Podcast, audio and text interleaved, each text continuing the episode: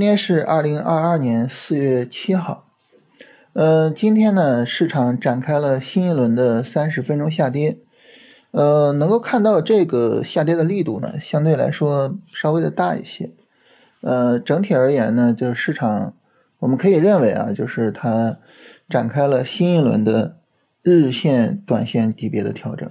呃，能够看到就是三十分钟上呢跌破了昨天的低点，然后三十分钟 D F 也下了零轴，呃，这些呢都是日线、短线下跌展开的一个标志。当然，到目前为止哈，这个调整的力度其实并不是很大。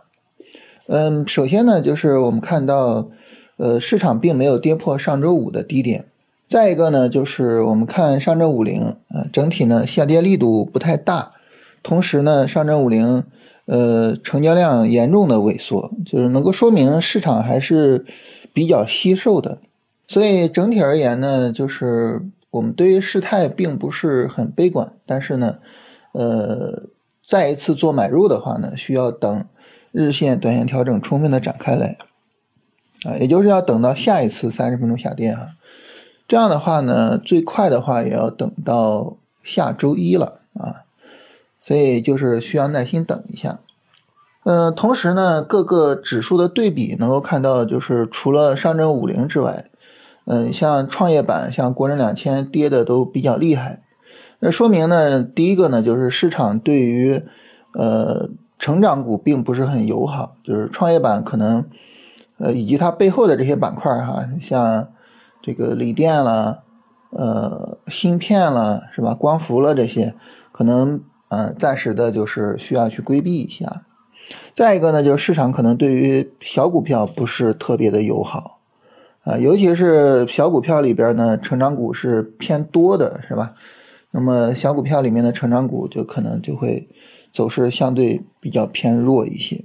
所以这样的话呢，就是我们呃，如果说还有持仓的话，需要注意一下自己的持仓的情况。呃，另外一个呢，就是。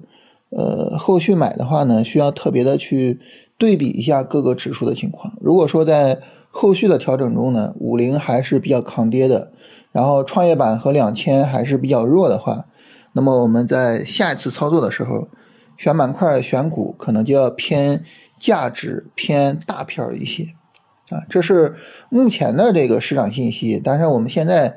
还没有办法说到时候究竟谁扛得住，是吧？那你说不好，明天五零就加速下跌了呢。所以呢，还是要等到后面，到时候再去做确定啊。但是就目前的信息来说，是这样的一个情况。呃，这是我们聊市场的情况啊。然后呢，昨天跟大家聊了，就是怎么样去把卖出做好。今天呢，我们聊一聊，就是你卖出之后就是一个持币过程嘛。那我们怎么把这个持币过程做好？说实话，就是做好持币过程，就是有足够的耐心去等待下一次操作机会，这个挺难的。就是为什么呢？因为呃，踏空这种感受哈，它其实是我们可能交易中最最难以忍受的感受之一。呃，你比如说我买一个股票，然后被止损了，就这个呢，可能我们也会痛苦。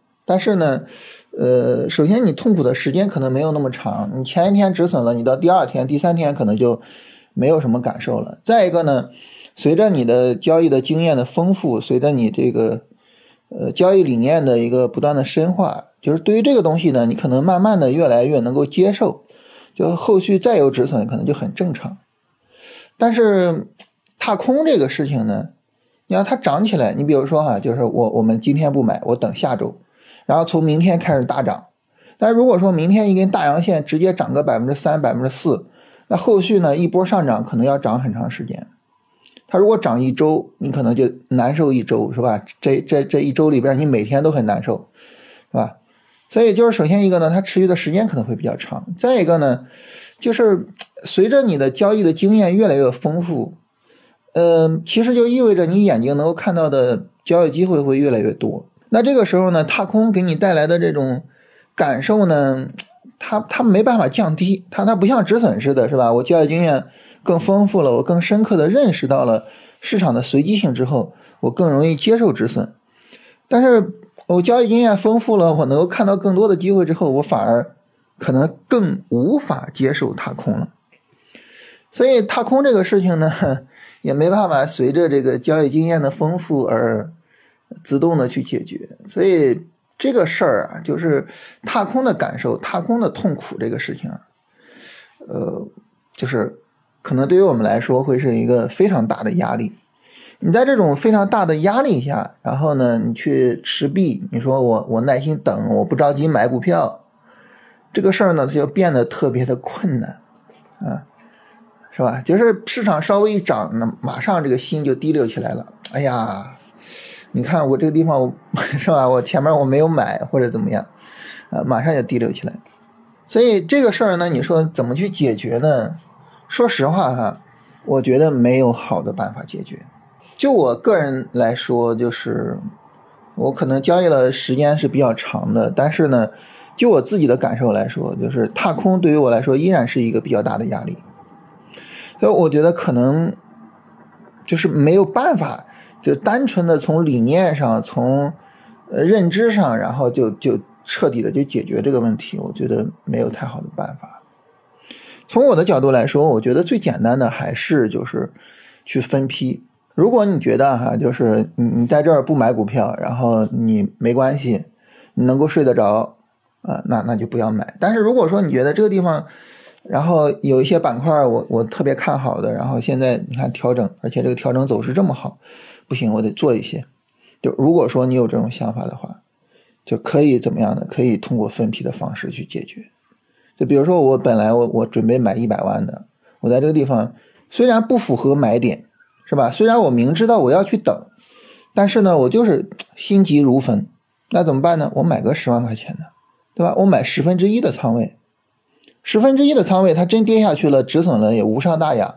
但是呢，它涨起来呢，却能够很大程度上缓解我的心理压力。所以我其实我自己 就在这方面呢，我是采用这种方式。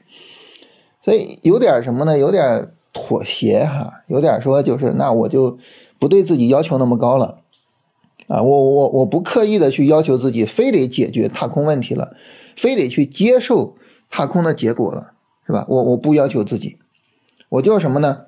那我既然没办法规避踏空，呃，也没有办法呢彻底的接受踏空，那算了，那我就通过仓位管理来处理吧，是吧？行情不好少买点行情好了真的判断见底了，我就多买点就是通过这种方式解决。啊，这个可能是一个就是随境的一个，就是不是彻底的解决方案，但是呢。它比较易于执行啊，而且能真的起到效果，所以我觉得它是一个可选项。大家也可以琢磨一下啊，就是说，首先就是你自己究竟有没有就是担心踏空的这个心理，然后这种心理会不会影响你的操作啊？如果你没有，那当然就万事大吉了，是吧？那嗯，当然就最好了啊。如果有的话，你可以思考一下，就是 仓位这个事情能不能帮助到你。那我们今天就聊这些哈，因为这个持币过程呢，这个心理压力确实会比较大一些，所以这个事儿呢，我觉得也挺重要的啊，大家好好琢磨琢磨。